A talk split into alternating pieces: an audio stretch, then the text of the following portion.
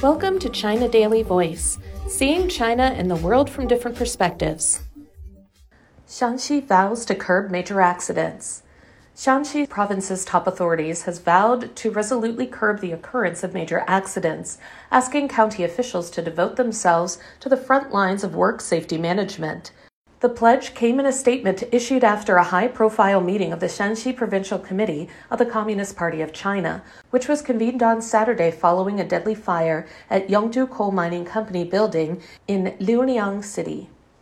The fire started at around 7 a.m. on Thursday in a large shower room and spread to the second floor of the five story building in Lishi district. The blaze left 26 dead and 38 injured. According to local authorities, seven of the injured are in severe but not life threatening condition, and an investigation into the cause of the accident is ongoing. Punitive measures, which in China can include arrest, detention, and residential surveillance, have been taken against 13 individuals, including the actual controller and other executives of the company.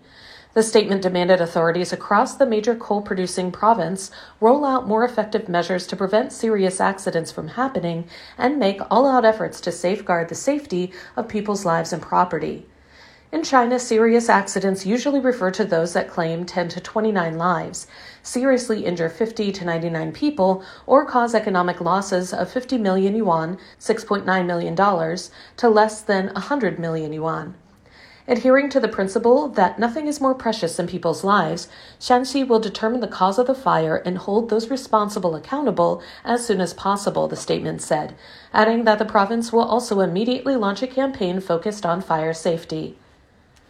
Heads of the party committee and other government departments should use all available resources to help mitigate workplace accidents, it emphasized. The statement highlighted the role of county officials who are involved in work safety management they should dedicate more of their time and attention to ensuring safety in the workplace and should personally take part in inspections and offer guidance, it stated. The Saturday meeting was also attended by leading officials with the Shanxi provincial government, the province's legislative and political advisory bodies, as well as the provincial people's court and procuratorate. Officials with prefecture level governments in the province took part in the meeting via video link. Zhu Jiang, chief engineer with the Shanxi Fire and Rescue Administration, said in a news conference on Friday that aside from over 200 lockers, there were roughly 1,700 hanging baskets operated on an electric conveyor system in the shower room that were used by workers to place their clothes and shoes.